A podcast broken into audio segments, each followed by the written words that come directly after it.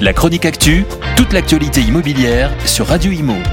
En partenariat avec Regus, des espaces de travail adaptés à chacun.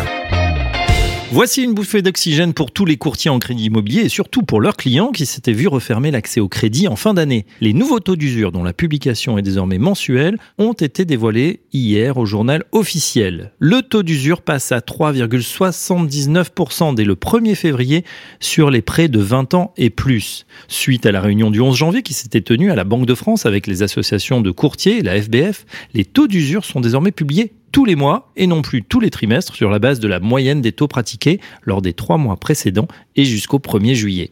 Cette révision mensuelle apparaît comme une très bonne nouvelle qui va permettre de fluidifier l'octroi de crédit et le marché immobilier si et seulement si les banques ne remontent plus leur taux de crédit dans les mêmes proportions.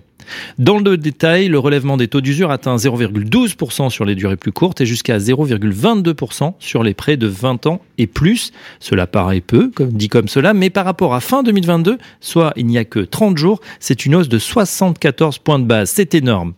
Voici un exemple concret donné par nos confrères de Vous financer un emprunteur avec des revenus moyens voulant emprunter 200 000 euros sur 20 ans à 3,30% avec un taux d'assurance à 0,35% sur capital restant, avec une garantie crédit logement à 2600 euros et 1000 euros de frais de dossier, aura actuellement un TAEG, c'est-à-dire un taux tout compris, incluant tous les frais annexes liés au prêt, à 3,76% et la possibilité donc d'être financé alors que ce n'aurait pas été le cas en janvier. On parle bien de 3,3% qui vont être atteints au cours de ce premier trimestre 2023 au niveau des crédits immobiliers. C'est quasiment le double du taux que l'on trouvait il y a encore un an avant le relèvement massif des taux de la Banque centrale. Mais encore une fois, rappelons deux choses.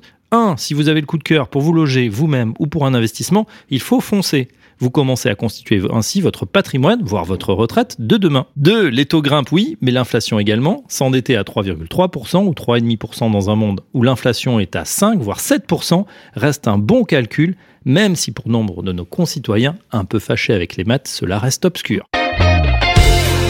La chronique actu, toute l'actualité immobilière sur Radio Imo. En partenariat avec Regus, des espaces de travail adaptés à chacun.